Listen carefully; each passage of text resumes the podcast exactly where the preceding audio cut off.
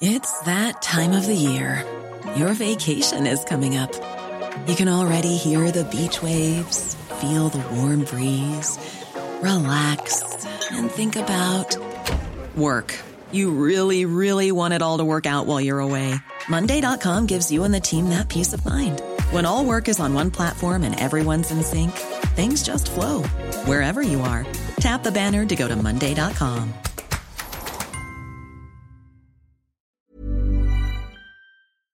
Heraldo Radio. La HCL se comparte, se ve y ahora también se escucha. El Heraldo Radio presenta Cámara de Origen, un nuevo espacio para enterarnos del trabajo de las legisladoras y legisladores en los Congresos de México.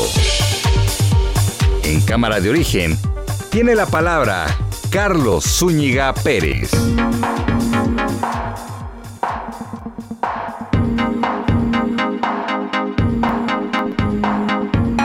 Buenas tardes, gracias por acompañarnos en esta nueva emisión de Cámara de Origen. Les saluda Carlos Zúñiga Pérez, aquí a través de las frecuencias de Heraldo Radio.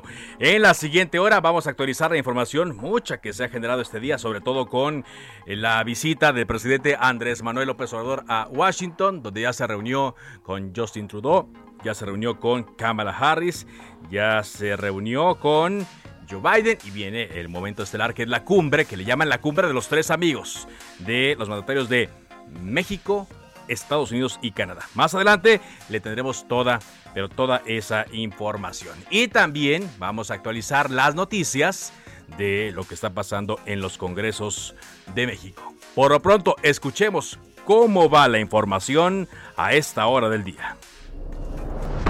Saúl Canelo Álvarez visita el Senado. Venir a apoyar a Eddie, la verdad que muy orgulloso y muy agradecido con los señores de poder de reconocer a de reconocer a Eddie el trabajo que, que, ha hecho por, por México y la verdad que muy orgulloso. Omar García Harfush, secretario de Seguridad Ciudadana de la Ciudad de México.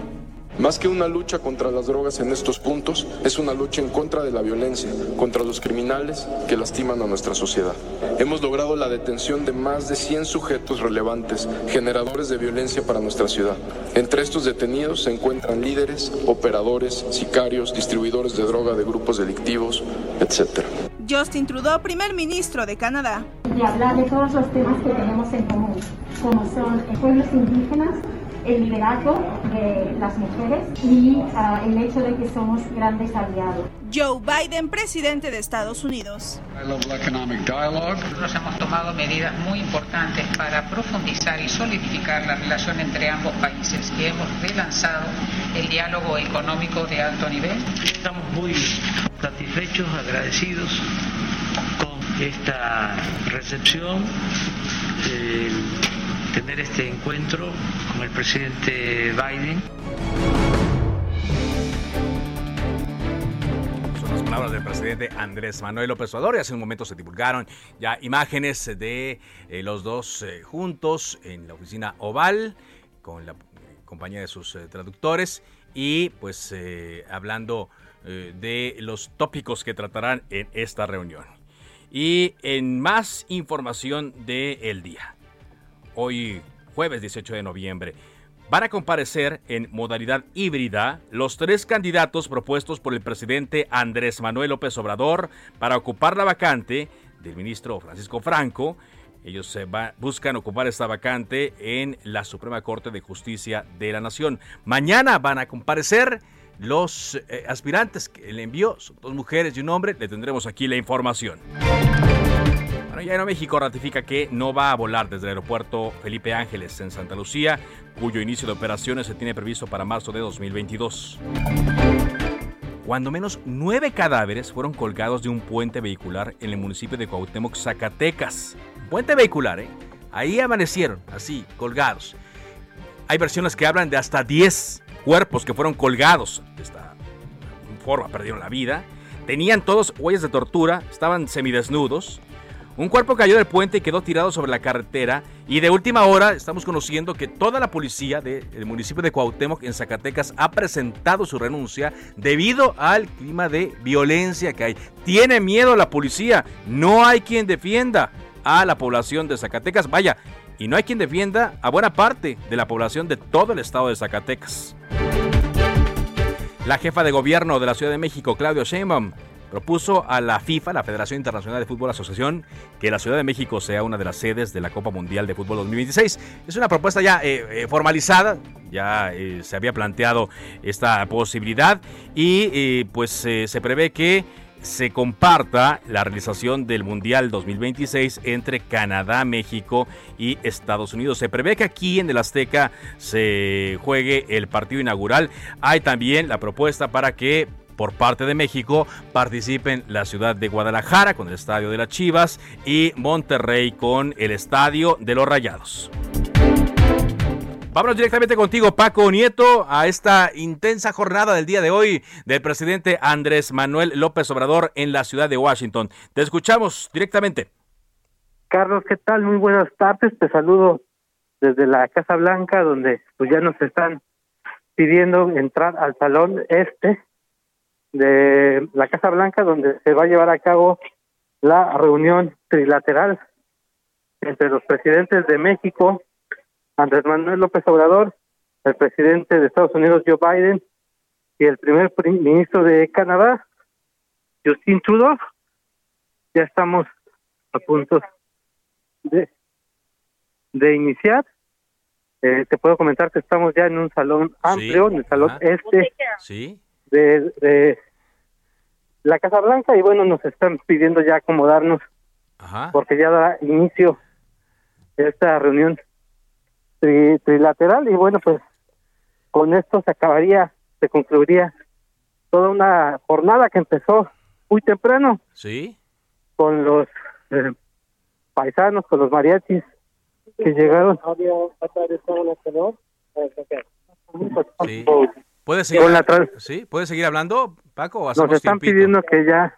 Ah, bueno, eh, Si quieres, en un momento nos comunicamos contigo de nueva cuenta, cuando se pueda, porque sí, ya estamos viendo que toda la prensa está entrando a este salón, también funcionarios, eh, eh, otros colegas están entrando a un salón grande donde hay una mesa dispuesta en el centro para que sean testigos de esta reunión. Vaya, de una parte de esta reunión entre los tres mandatarios de México, Estados Unidos y Canadá. Entonces, ha sido intensa jornada, le decía, a, grosso modo, se reunió primero con Justin Trudeau en el Instituto Cultural Mexicano, después el presidente se trasladó a la Casa Blanca para hablar eh, con eh, Kamala Harris, reunirse con Kamala Harris y después con el presidente eh, Joe Biden. Y ahora vendrá la reunión entre los tres. Más adelante, el reporte completo desde Washington. Pero bueno, vamos a hablar ahora de Ruta 2022. ¿Cómo es que mm, los partidos están preparando para elegir a sus candidatos y eh, las propuestas que ya se están haciendo y los que ya se están apuntando? Escuchemos. Ruta 2022 donde hay mucha atención, por supuesto, es en el partido Movimiento de Regeneración Nacional y por eso le agradezco que esté con nosotros Citlali Hernández, la secretaria general de este partido. ¿Qué tal, eh, Citlali? Muy buenas tardes. Hola, buenas tardes. Con el gusto de saludarte a ti y al auditorio. Muchas gracias, Itlali. Bueno, ya hemos visto que eh, se están apuntando. Hay lugares, por ejemplo, como en Oaxaca, donde hay un importante número de eh, aspirantes. Lo mismo en Tamaulipas, en Hidalgo, en Durango. Bueno, yo diría que en todos, en, Aguascalientes. Eh, todo, todo el proceso, Citlali, de selección de candidatos será a través de encuestas, ¿es correcto? Sí, hay tres métodos estatutarios eh, para elegir candidatos. Está el consenso, la encuesta eh, y la insaculación a través de asambleas. Primero en una asamblea se eligen cinco hombres y cinco mujeres y para el tema de las representaciones eh, de plurinominales está la insaculación. En este caso, pues son seis gubernaturas que son, digamos, las las grandes eh, donde hay muchos aspirantes y vamos a intentar promover un consenso. Ahora ya sabemos, abrimos la convocatoria, ya sabemos cuántos aspirantes existen, eh, pero bueno, en caso de que no sea así, que eh, puede ser muy probable, se realizará una encuesta y pues ya estamos en esta etapa interna para definir lo más pronto posible y estar preparados para el próximo año con candidatas y candidatos eh, muy firmes. Así es. Eh, ¿Cómo será, Citlari? ¿Cuál será la participación del Consejo Nacional de Morena en la elección de estos candidatos? Mira, tenemos eh, consejos estatales y consejos nacionales. La situación en Morena es compleja porque perdimos dos años de la pandemia en nuestra organización interna y llevan algunos consejeros seis años ya en, el, en el cargo. Entonces, algunos consejos siguen eh, estables, otros no. Eh, y le hemos pedido tanto al Consejo Estatal como al Consejo Nacional, le mandamos eh, la lista de los inscritos y les hemos pedido que elijan dos hombres y dos mujeres que en el Comité Ejecutivo Nacional y en la Comisión Nacional de Elecciones eh, consideraremos para este tema eh, de las encuestas. Entonces, eh, ya sesionaron algunos consejos estatales, ayer sesionó el Consejo Nacional, hoy continúa eh, por en unas horas, en una hora reinicia la sesión del Consejo Nacional y bueno, vamos a estar conociendo cuál es la opinión, digamos, de nuestros consejeros, de quienes sin duda deben ser considerados en cuenta para este proceso. Así es, porque hay que decir al auditorio, eh, Citlari, que no todos los que se van a apuntar necesariamente van a participar en esta encuesta. ¿Qué criterios hay, Citlali, para que pasen este filtro, para que pasen a la siguiente etapa los candidatos? Pues mira, hay un artículo que es el sexto bis de nuestro estatuto que establece que sea gente con trayectoria, eh, con honorabilidad, eh, que represente los valores, los principios de nuestro partido, movimiento.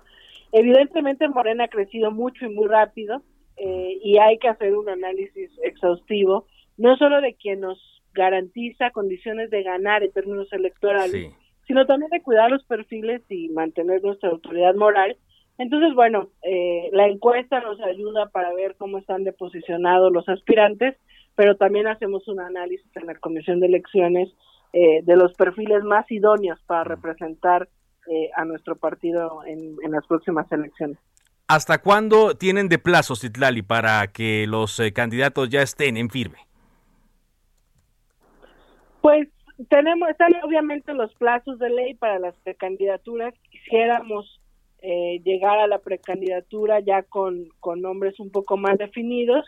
Y esperamos que antes de acabar este año el proceso que ya iniciamos eh, vaya muy avanzado para que el próximo año estemos más bien en la natural ruta de la de la operación cicatriz porque pues hay estados por ejemplo en, Oaxaca en, en Hidalgo eh, en Durango tenemos más de 15, 20 aspirantes y evidentemente solo habrá un ganador, ¿no? Solo tendremos un candidato o candidata.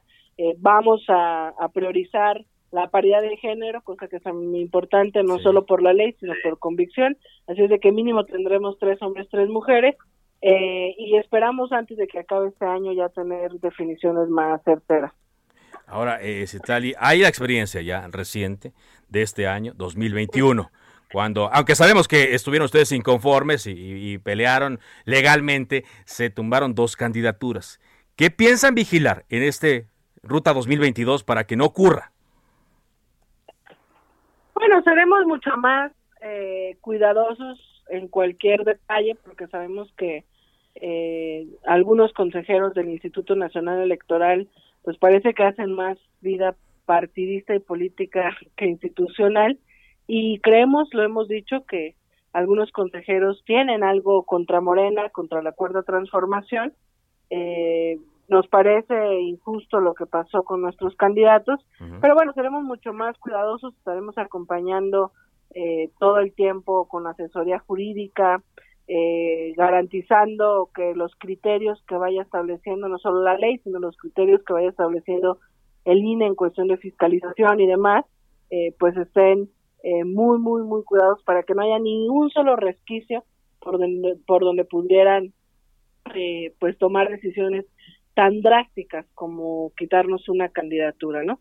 Nos quitaron eh, la candidatura de Guerrero, la de Michoacán, eh, por supuesto no registro de siete mil, catorce mil pesos, y en el caso de Samuel García, hoy es gobernador, eh, y hay, digamos, toda una trama y hubo toda una investigación de uso y desviación posible de recursos, y bueno, pues, si hubiera sido de Morena, estamos seguros que lo hubieran quitado la candidatura, pero bueno, eh, nosotros vamos a ser muy cuidadosos y respetuosos siempre eh, y vamos a, blindar a nuestros candidatos para que no exista ningún resquicio eh, para ponernos el pie en, ese sentido. Ahora, eh, estoy platicando con Citlali Hernández, secretaria general de Morena. Eh, lo que mucha gente se pregunta, está llevando que el partido este proceso, pero otros se preguntan, ¿qué tanta injerencia tienen personajes fuertes de Morena en esta selección, como el presidente López Obrador, o como ahora se ha mencionado incluso hasta el secretario de Gobernación, Adán Augusto López. Eh, por ahí yo leía que decía que tenía mano en el proceso de selección de los candidatos.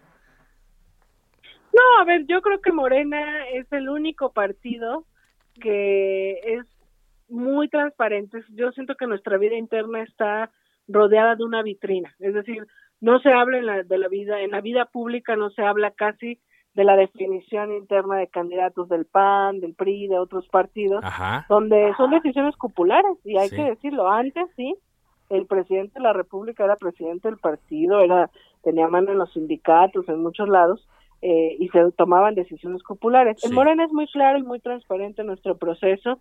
El presidente de la República no se ha metido desde que le pidió licencia a Morena, ¿no? Creo que de repente cuando hace comentarios de observaciones las hace desde la mañanera y nos damos por por bien este por recibir el mensaje. Pero no nosotros estamos eh, realizando este proceso con base en los estatutos y eh, hemos por eso ya eh, conocemos quiénes son los posibles aspirantes para hablar con ellos y contarles las reglas del juego. Y lo más importante va a ser que después de tener un candidato o candidata eh, todo Morena cierra filas, porque eh, las naturales conflictos internos a veces nos hacen más daño que una oposición que, que, está más bien ausente, eh, y nosotros vemos altas condiciones de ganar las seis gubernaturas el próximo año las seis. y nos concentraremos en eso. Ajá, las seis gubernaturas y confiado ciegamente en estos métodos que, bueno, usted me dice que hay varios que se contemplan dentro de los estatutos, pero las encuestas son las que prevalecen. Que lo es ahí donde a veces salen las inconformidades, ¿no? Claro, sobre todo porque eh, Morena ha crecido mucho, entonces tenemos muchos actores externos que se han ido sumando a Morena y tenemos también compañeros irresponsables que cuando no les beneficia el resultado, mira, por ejemplo, no diré nombres, pero en el pasado proceso eh, interno, pues muchos senadores eh, actuales participaron, senadores que son senadores gracias a este método de encuesta, y cuando no les favoreció, desconocieron incluso el método de la Entonces, eh, pues ese método que hoy tenemos, ya en su momento, cuando tengamos Congreso Nacional, se podría discutir dentro de Morena otro método, eh, quizás ya se desgastado, quizás haya que mejorarlo, pero con mucha transparencia los aspirantes ya les hemos contado cómo va a ser la encuesta. Muy bien. Gracias, Itali, por esta conversación para Heraldo Radio. Al contrario, un gusto. Muy amable. Citlali Hernández, secretaria general de Morena, en torno a esta selección de candidatos. Ruta 2022. Bueno, y después de la discusión a nivel federal del presupuesto eh, de egresos, ya comienza la discusión en los congresos locales. Y aquí en la Ciudad de México ponemos la atención porque recordemos que hay una nueva composición política, nueve alcaldes de oposición quienes están pidiendo desde que ganaron prácticamente más recursos. Han ocurrido ya reuniones de alcaldes de oposición con diputados de la Comisión de Presupuesto y pues por lo que sabemos es que hay choques. Por eso agradezco mucho que esté Cristian Monroy, el coordinador del PAN en el Congreso de la Ciudad de México en la línea telefónica de Cámara de Origen. ¿Qué tal, Cristian? ¿Cómo está? Muy bien, con el gusto de saludarte, Carlos. Gracias.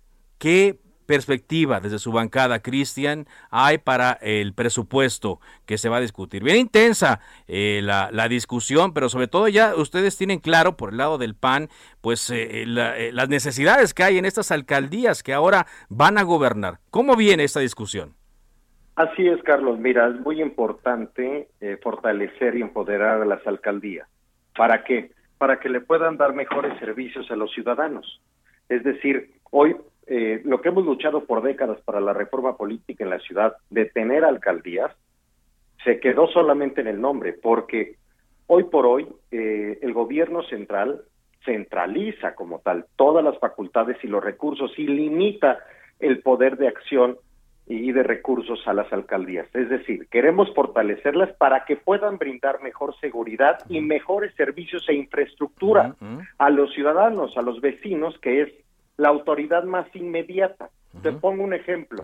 Este, cuando quieren eh, una reparación en vía primaria, una luminaria, una banqueta, hoy es facultad del gobierno central. Es decir, cuando quieren hacer una reparación en vía primaria sobre la red hidráulica, no tienen esa facultad. Entonces, están muy limitados. Tenemos que hacer la reforma para fortalecernos en su administración y en sus recursos. Por eso vamos a dar la pelea para que entienda el gobierno de la ciudad y las y los compañeros de Morena que necesitan fortalecer a las alcaldías dándole más recursos. Hoy un ejemplo.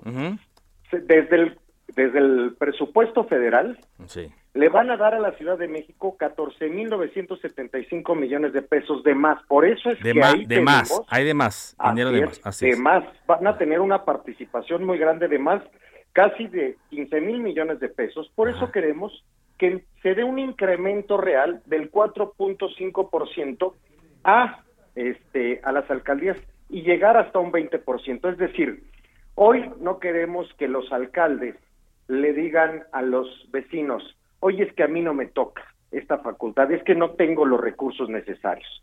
Tienen que entrarle todas las alcaldías al tema de la seguridad. Por ejemplo, que hoy no tienen esa facultad, pero sí es también responsabilidad y que exista la voluntad de las y los alcaldes apoyar en materia de seguridad, como es el caso de blindar BJ en Sí. Benito Juárez, que hoy es la, cal- la alcaldía mejor calificada en seguridad. Entonces, si quieren que se dé la reactivación económica, que verdaderamente los alcaldes puedan recuperar los espacios públicos, Sí. invertir en estancias infantiles, Ajá. en mejorar la infraestructura deportiva y cultural, es decir, todas las demandas que existen en esta ciudad, en cada una de las demarcaciones territoriales, Ajá. debemos de darle los recursos necesarios y que no estén subordinados al gobierno de la ciudad, como Sí. también no queremos que el gobierno de la ciudad esté subordinado al gobierno federal. Ajá. Tenemos que a, ayudarlos y facultarlos como cualquier municipio en el país. Por Sí. ejemplo, cualquier municipio en el país tiene ingresos propios, tiene su propia tesorería, su propia Sí, hacienda, exacto. y lo que pagan los ciudadanos por predial y por agua se queda en las alcaldías Sí. en los municipios. Hoy en la ciudad dependen al 100% del gobierno. A- Ahora, este, eh, central. eh, lo que dice la jefa de gobierno es que pues ella recomienda austeridad a las alcaldías, ahorrar con austeridad, porque dice que no quiere decir que, que tengan más dinero, pues necesariamente se traduzca en que las alcaldías lo tengan, aunque reconoce que sí va a haber un, un poco más. ¿Cuál es su temor respecto a esto, Cristian? Sí, mira, la austeridad no puede existir cuando hay tantas demandas de la ciudadanía. Es decir, hoy estamos viviendo la peor crisis de salud en la Ciudad de México. La Ciudad de México tiene la tasa de letalidad, de mortalidad más alta en el país, tiene los contagios más altos en el país. Sí. Vivimos un colapso en salud donde no se están vacunando a los adolescentes y a los niños, donde no se están dando, donde hay escasez de medicamentos, donde no se ha dado la reactivación económica, los apoyos que prometieron para los pequeños comerciantes que hoy cerraron Sí. más de siete mil, siete mil este negocios en la Ciudad de México donde se perdieron más de 300 mil empleos. Sí. Entonces ahí no debe de existir la austeridad. Ajá. Es decir, hoy por hoy, del presupuesto que se les aprueba a Sí. las alcaldías, solamente tienen un margen de maniobra para infraestructura, para servicios, para recuperación de espacios públicos Sí. del 25% Sí. del total que se les asigna. Ajá. La austeridad no puede existir cuando hoy existen demandas en materia de reactivación económica, de apoyar a los pequeños comercios, Sí. de las personas que perdieron su empleo y de la crisis de, salud que estamos viviendo y también de seguridad. Finalmente, es decir, eh, ajá, eh, perdón, eh, no diputado. solamente en el discurso, perdón, Sí. Carlos. Pues sí, es que me cae. no me- puede me- ser en el en el discurso nada más, dice usted. tiene que ser en los hechos. La Sí. gente tiene que percibir que tiene mejores ingresos, que tiene un mejor empleo, que tiene mayor seguridad, que tiene mejores servicios de salud Sí. y que están y que estamos apoyando desde el gobierno y todos los actores políticos en un en una aprobación de un presupuesto Sí. responsable, por ejemplo, a los que hoy menos tienen. Estamos hablando que existe un millón doscientos mil personas en la ciudad que están en pobreza y Sí. pobreza extrema, Carlos Ajá. y existe un millón doscientas mil personas que viven en la informalidad Sí. y hoy no se les está apoyando. Sí. Quieren priorizar los recursos en programas que no son prioritarios, Ajá. digamos, para quienes menos tienen. Y es ahí donde el PAN va a dar la batalla para que podamos este, destinar los recursos, por ejemplo. Me, queda un, minuto. Ah, las estancias Le pregunto, sí, rápidamente, porque ya fueron Santiago Tabuada, ya fue Lía Limón, ya fue Margarita eh, de, de Azcapotzalco. Eh, en menos de un minuto, eh, ¿qué van a hacer? ¿Qué es lo que, a lo que le van a tirar, como diríamos coloquialmente, diputado? Sí, estamos hablando con todos los grupos parlamentarios. Eh, estamos también ah, eh, teniendo diálogo con el gobierno de la ciudad para llegar a acuerdos en donde entiendan que debemos eh, aprobar un, presupuesto responsable que ayude a quienes más lo necesitan, a quienes menos tienen, pero sobre todo ayudar a la autoridad más inmediata que resuelve los problemas de las colonias, de la infraestructura, de los servicios urbanos, fortalecer a las alcaldías para que den mejores servicios. Muy bien. Muchas gracias por esta entrevista, diputado. Gracias, Carlos. Gracias, Cristian Monroy, el coordinador de los diputados del PAN en el Congreso de la Ciudad de México. Ya comenzó la reunión de los tres amigos, como le dicen. Después de una pausa, más detalles en sus cámaras de origen por Heraldo Radio. Se decreta un receso. Vamos a un corte, pero volvemos a Cámara de Origen con Carlos Zúñiga Pérez. Heraldo Radio.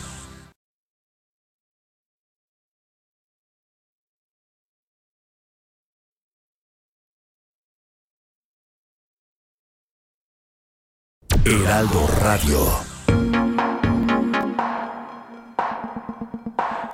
Regresamos, estamos en Cámara de Origen a través de Heraldo Radio. Abrimos la sesión porque en estos momentos toma la palabra el presidente Andrés Manuel López Obrador en esta reunión en la Casa Blanca. Ya habló eh, Joe Biden. Escuchemos lo que dice el presidente de México. .7% y la de América del Norte del 16%. De mantenerse la tendencia de la última década, en otros 30 años, para el 2051, China tendría el dominio del 42% del mercado mundial. Y nosotros, Estados Unidos, México y Canadá, nos quedaríamos con el 12%, lo cual, además de ser una desproporción inaceptable en el terreno económico, Hiring for your small business? If you're not looking for professionals on LinkedIn, you're looking in the wrong place. That's like looking for your car keys in a fish tank. LinkedIn helps you hire professionals you can't find anywhere else, even those who aren't actively searching for a new job but might be open to the perfect role. In a given month, over 70% of LinkedIn users don't even visit other leading job sites. So start looking in the right place. With LinkedIn, you can hire professionals like a professional. Post your free job on linkedin.com slash people today. Económico mantendría viva la tentación de apostar a resolver esa disparidad con el uso de la fuerza, lo cual nos pondría en peligro a todos. Por eso, lo mejor, lo más conveniente, es fortalecer nuestras economías, fortalecernos comercialmente en América del Norte, y en todo el continente. Las ventajas son muchas, entre otras, contamos con fuerza de trabajo joven y creativa, con desarrollo tecnológico y con una gran riqueza de recursos naturales. La distancia entre nuestros países nos permite ahorrar en transporte y existe suficiente demanda en nuestros mercados. El consumo per cápita de América es de 18 mil 100 dólares anuales, mientras que en Asia es de 4 mil 400 dólares. Sin embargo, en la actualidad, un consumidor en nuestra región tiene que ponerse en lista de espera para adquirir un electrodoméstico o un automóvil, porque no hay semiconductores, chips, entre comillas, o porque aumentó el precio del transporte marítimo, cuando el problema de fondo es que no estamos produciendo lo suficiente y estamos obligados a importar mercancías de otros países. Es una paradoja que haya tanto circulante en América del Norte y los puertos del Pacífico estén saturados de mercancías procedentes de Asia. Agréguese el impacto inflacionario que eso acarrea. ¿Por qué no podemos producir en América del Norte lo que consumimos? Claro que sí. Es asunto de definición y de estrategia económica regional. Desde luego esto pasa por planear conjuntamente nuestro desarrollo y por impulsar un programa de inversión productiva en América del Norte para la sustitución de importaciones. Deben definirse de manera conjunta objetivos muy precisos y hacer a un lado mitos y prejuicios. Por ejemplo, dejar de rechazar a migrantes cuando para crecer se necesita de fuerza de trabajo que en realidad no se tiene con suficiencia ni en Estados Unidos ni en Canadá. ¿Por qué no estudiar la demanda de mano de obra y abrir ordenadamente el flujo migratorio? En fin, el tratado comercial es un valioso instrumento para consolidar nuestros procesos productivos, aprovechando el gran potencial que representa el mercado interno el cual nos permitirá desarrollarnos como ninguna otra región en el mundo en beneficio de nuestros pueblos y naciones. Presidente Biden, ningún mandatario en la historia de Estados Unidos ha manifestado, como usted, un compromiso tan claro e inequívoco para mejorar la situación de los migrantes y le expreso por ello mi reconocimiento.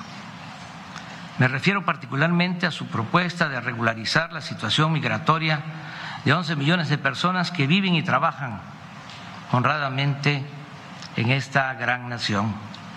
Deseo que usted cuente con el apoyo del Congreso y de los legisladores, tanto del Partido Demócrata como del Partido Republicano.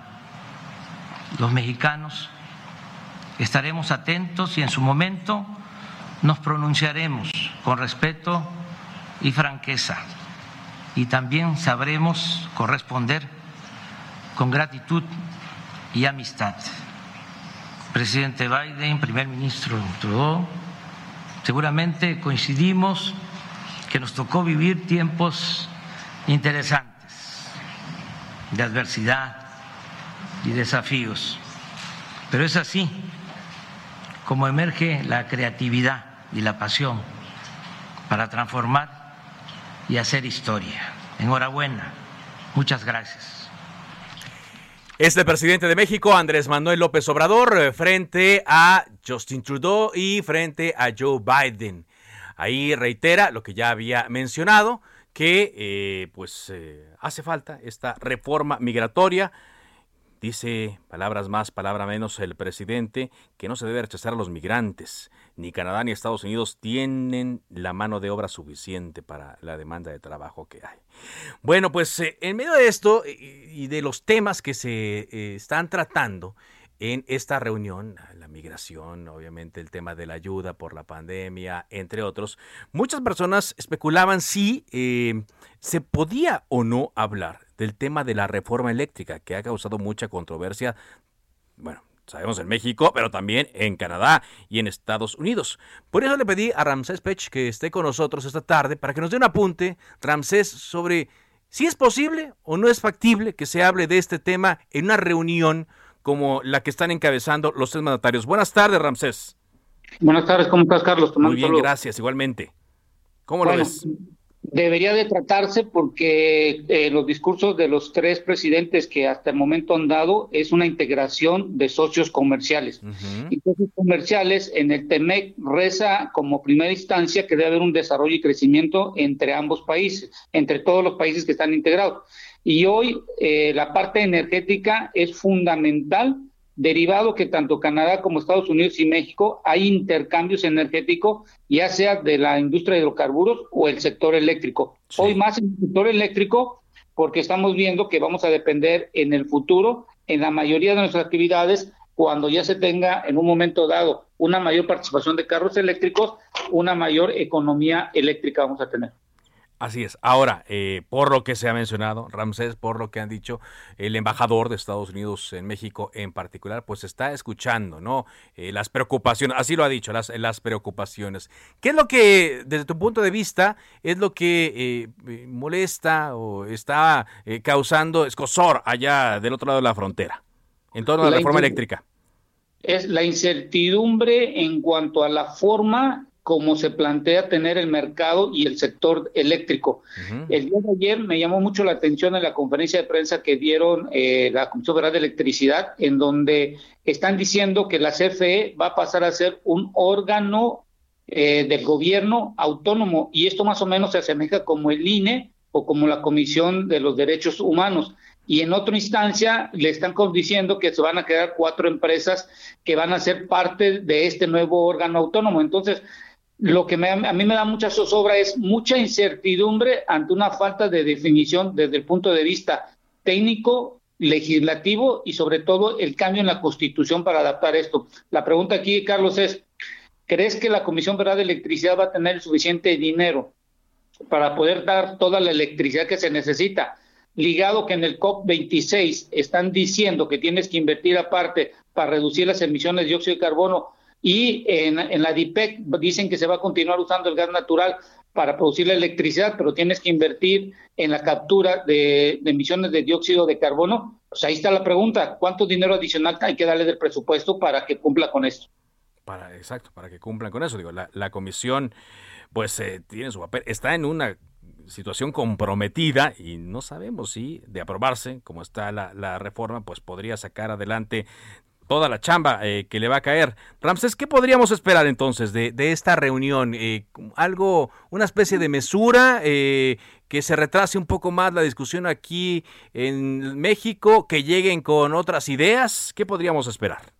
Espero que yo que, no, que exista la mesura, sino que exista la congruencia y la, parte de la razonamiento, el razonamiento común que hay que tener en cuanto a la industria energética y sobre todo la parte eléctrica. ¿Y por qué una cordura? Porque si vemos el presidente Biden en su discurso que dio inaugural, ahorita que están los tres en, la reunión, dijo sobre su plan de infraestructura que ya fue aprobado. Entonces, esto lo que significa es yo como parte del TEMEC, yo ya estoy colocando una cantidad de dinero. El presidente de, Canadá, Trudeau, está diciendo, yo estoy colocando esto para reducir las emisiones de dióxido de carbono y todo lo demás. Y en México lo que estamos tratando es ver si nosotros somos o vamos a ser parte de este TEMEC, porque mucha la gente hay que recordar que ese se tiene que revisar en el año 2026. El problema no lo va a tener esta administración si cambiamos la constitución a la reforma energética sino va a ser el problema para la siguiente administración si es que estos dos países, tanto Canadá y Estados Unidos, quieren continuar con el TEMEC, porque uno de los resolutivos dentro de esto es que se puede cancelar y cada quien puede hacer un contrato o un acuerdo bilateral. Sí, hasta, hasta ese nivel podríamos llegar. Sí, y eso es muy importante porque hoy en día, con lo que dijo en la DIPEC, es donde, se donde están los principales productores de hidrocarburos y que empezó el día lunes, han comentado que el carbón, el gas natural y el petróleo eh, van a ser continuando, siendo que el carbón puede desaparecer. Y en el COP26, acuérdense todos en el domingo, se quitó la palabra eliminar y se puso en forma de una forma de reducción progresiva. Esto significa que son casi más de 600 mil millones de dólares que se invierte en la industria de hidrocarburos y por lo tanto es muy complicado que se deje de utilizar. Muchas gracias, Ramsés, por darnos eh, esta información. Y si te parece, estamos platicando frecuentemente más adelante, conforme conozcamos más datos y sepamos cómo va a darse esta discusión. ¿Te parece? Sí, me parece bien y creo que todos que estamos tenemos la oportunidad de que ver cuáles son las declaraciones de cada uno de los presidentes que están en la reunión. Muy bien, muchas gracias. Ramsés Pech, analista y asesor de la industria energética y en economía aquí en Cámara de Origen. Cambiamos de tema cuando son las 4 de la tarde con 42 minutos eh, tiempo de México. Oiga, apunte esto en su agenda porque ya viene el Yacht Economic Forum y pues eh, el Heraldo está participando, Heraldo Media Group, en la difusión de esta plataforma. Está con nosotros Carlos Herrero, presidente del Consejo del eh, Economic Forum. Gracias por acompañarnos, Carlos. ¿Cómo estás? Muy bien, Tocayo, muy, muy agradecido espero, espero que no se oiga mucho el ruido de los camiones porque estoy en la calle, pero muy agradecido de esta entrevista y de poder hablar de este proyecto tan maravilloso eh, para que puede ser muy interesante para ti y para tu audiencia. Platícanos un poco. ¿Qué es eh, el fórum? ¿Cuál es el objetivo? Mira, el objetivo es atender precisamente a una generación entre 22 y 30 años que está enfrentándose a un mundo distinto después de los 20 meses de pandemia. Normalmente les ponemos, eh, tocayo, la etiqueta y decimos, son millennials, van a resolver su vida tranquilamente y ellos van a saber cómo hacer todo, pero están enfrentándose a un mundo completamente distinto. Hay un, escritor italiano que dice, Alessandro Barico, que dice, eh, eh, los jóvenes tienen el instinto de un mundo distinto. Y para ayudarles a encontrar caminos, a convertir retos en oportunidades, hemos generado junto con el Heraldo el Youth Economic Forum, que pretende debatir caminos y soluciones para todos los retos que estos jóvenes tienen en, este momento en México. Es, ¿Qué es lo que vamos a poder encontrar? ¿Qué se va a presentar aquí en el Youth Economic Forum eh, para las personas que se están familiarizando, que conozcan? ¿Esta edición qué va a tener, Carlos? Mira, eh, esta edición es, eh, va a tener un foro del 30 de noviembre al 1 de diciembre. Es un foro totalmente abierto, sin ningún costo, donde vamos a tener conferencistas de primer nivel, como por ejemplo Regina Carrot, que tiene 13 millones de seguidores en sus redes sociales, Michelle Ferrari, que es la presidenta de Women Economic Forum, que fue de las cuatro mujeres que se reunieron con Kamala Harris para debatir el tema de la inclusión de los jóvenes en América Latina, y vamos a proponer justamente caminos, soluciones en torno a varios ejes fundamentales. El eje del amor, el eje de la felicidad, el eje de la economía, el eje de la salud y el eje del fitness, que es tan importante para esta edad de 22 a 30 años. En vez de ponerles la etiqueta y dejarlos solos, de millennials, postpandemials, vamos a ofrecer caminos que puedan realmente ayudarles. Y se pueden inscribir en www elheraldoyoutheconomicforum.com y nos apoyan en esto eh, Telcel, Nestlé y también nos apoya eh, Club Premier que están poniendo todo su esfuerzo para que podamos ofrecer a los jóvenes caminos para que conviertan los retos de estos meses en oportunidades. ¿Qué podría encontrar, eh, Carlos? Estoy platicando con Carlos Herrero, presidente del Consejo del Youth Economic Forum. Eh, una persona joven, como tú lo mencionas, ¿no? Ya, no vamos a poner etiqueta, que quiere entrar. Eh, ¿qué, ¿Qué le dirías que mejorará en su perspectiva, en su vida, en su pensamiento, después de participar en una edición como esta? Qué extraordinaria pregunta, Tocayo. Lo primero que van a encontrar es ser escuchados lo segundo, caminos para solucionar situaciones complicadas de trabajo, de relación social, de independencia, de proyección de vida. Y lo tercero, modelos alcanzables de personas como Paula Espinosa, que viene desde abajo creciendo y va a dar una conferencia de cómo ella ha triunfado en el mundo del deporte.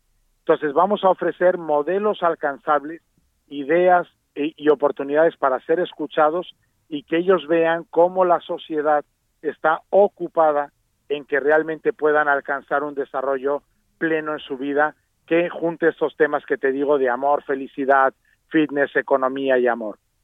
Interesante, muy, muy interesante. Pues eh, aquí está la información. Dos días, más de 40 conferencias, cinco ejes temáticos, eh, más de 50 speakers internacionales. ¿Nos puede repetir, por favor, Tocayo, la página para poder eh, inscribirse? Claro que sí, toca yo con muchísimo gusto. www.elheraldoyoutheconomicforum.com. El Heraldo ha sido un aliado extraordinario, está ocupado en esta generación, quiere que esta generación no esté etiquetada, sino esté realmente en nuestro pensamiento para ayudarla en todo lo que necesitan y queremos hacer junto con el Heraldo construcción de caminos para que puedan convertir retos en oportunidades y puedan encontrar después de estos 20 años de, 20 meses, perdón, de pandemia, pues un camino eh, de desarrollo personal y de crecimiento personal, Tocayo. Que eso es importante, y ahí está el reto. Mucho éxito entonces, mucho éxito y que sea esta la primera edición de muchas eh, donde se trabaje de una forma conjunta. Muchas gracias, Carlos. Muchas gracias, Tocayo. Qué amable eres Te mando un fuerte abrazo a ti y a tu audiencia. Hasta luego. Carlos Herrero, presidente del Consejo del Youth Economic Forum. Y usted va a poder encontrar eh, la información también en redes sociales con el hashtag Heraldo Youth 2021. Bueno, vamos a avanzar en la información 4 con 48. Hoy se informó que la COFEPRIS, la Comisión Federal para la Protección contra Riesgos Sanitarios, recibió la madrugada de este día la aprobación de su membresía como integrante de la Conferencia Internacional sobre Armonización de Requisitos Técnicos para el Registro de Productos Farmacéuticos para Uso Humano. Esto se conoce mejor como el ICH por sus siglas en inglés. Y esta confirmación se concreta después de un intento previo que no había tenido éxito en 2017. Bueno, pues eh, esto es importante porque la membresía es considerada como una estrategia prioritaria por COFEPRIS, ya que permitirá la homologación de la regulación, vigilancia y desarrollo de guías técnicos científicas. Países miembros de la ICH aprobaron la postulación de México sin objeción durante la reunión plenaria de la Asamblea que tuvo lugar en eh, esta madrugada, le decíamos, después de un proceso de aplicación a lo largo de varios meses. Así es que bueno, información. México, aparte, es el primer país hispanohablante miembro de este máximo foro regulatorio de productos farmacéuticos y eh, con esta aprobación, COFEPRIS es considerada como autoridad regulatoria de alto nivel de exigencia de acuerdo a la Organización Mundial de la Salud. Va a facilitar el acceso más temprano y equitativo a terapias que son consideradas como innovadoras, de acuerdo a lo que informa en un boletín la COFEPRIS.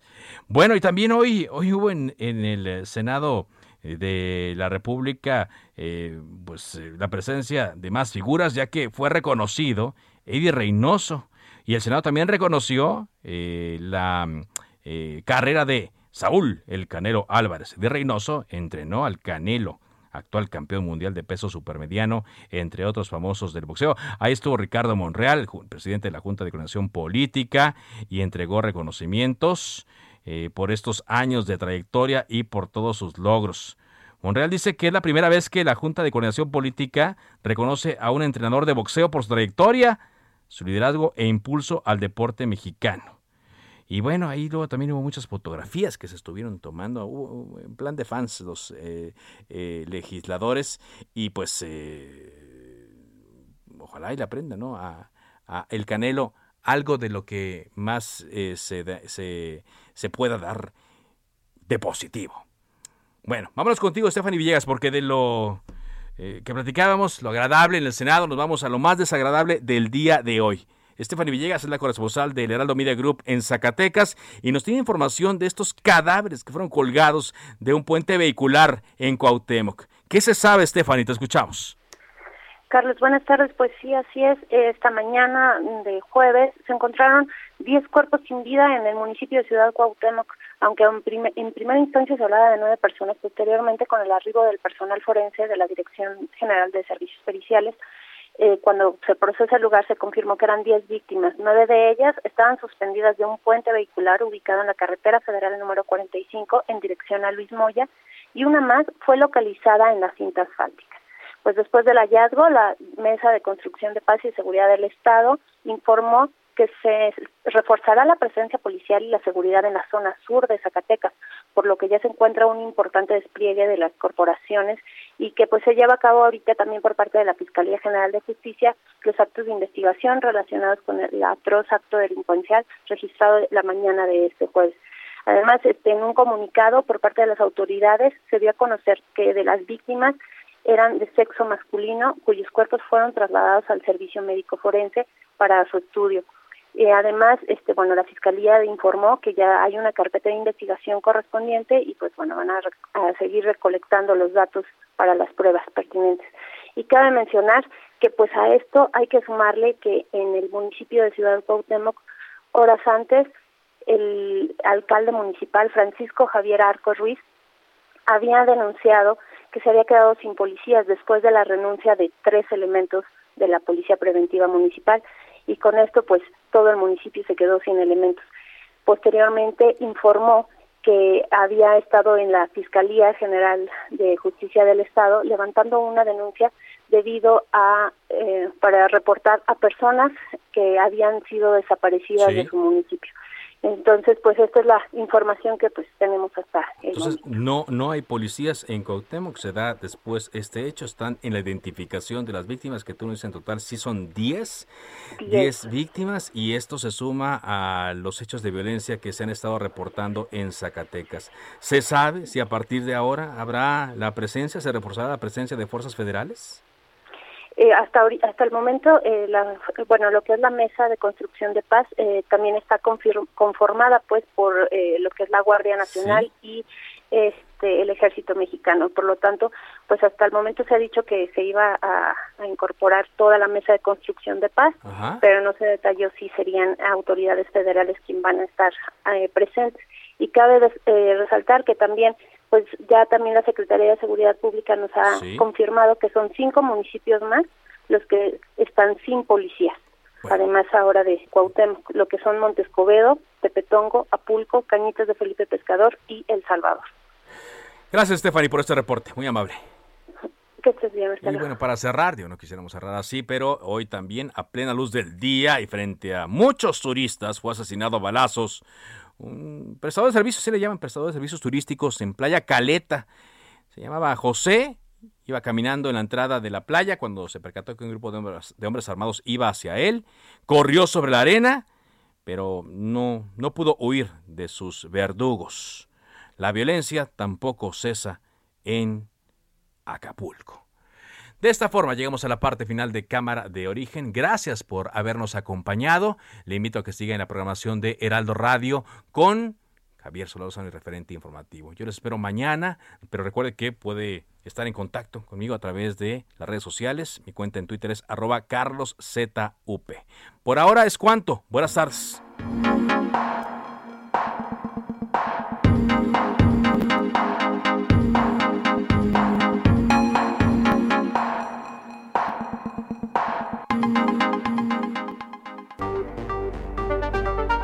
Se cita para el próximo programa. Cámara de origen, a la misma hora, por las frecuencias de El Heraldo Radio.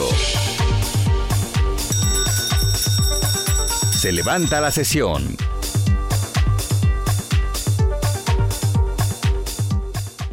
Heraldo Radio. La HCL se comparte, se ve y ahora también se escucha.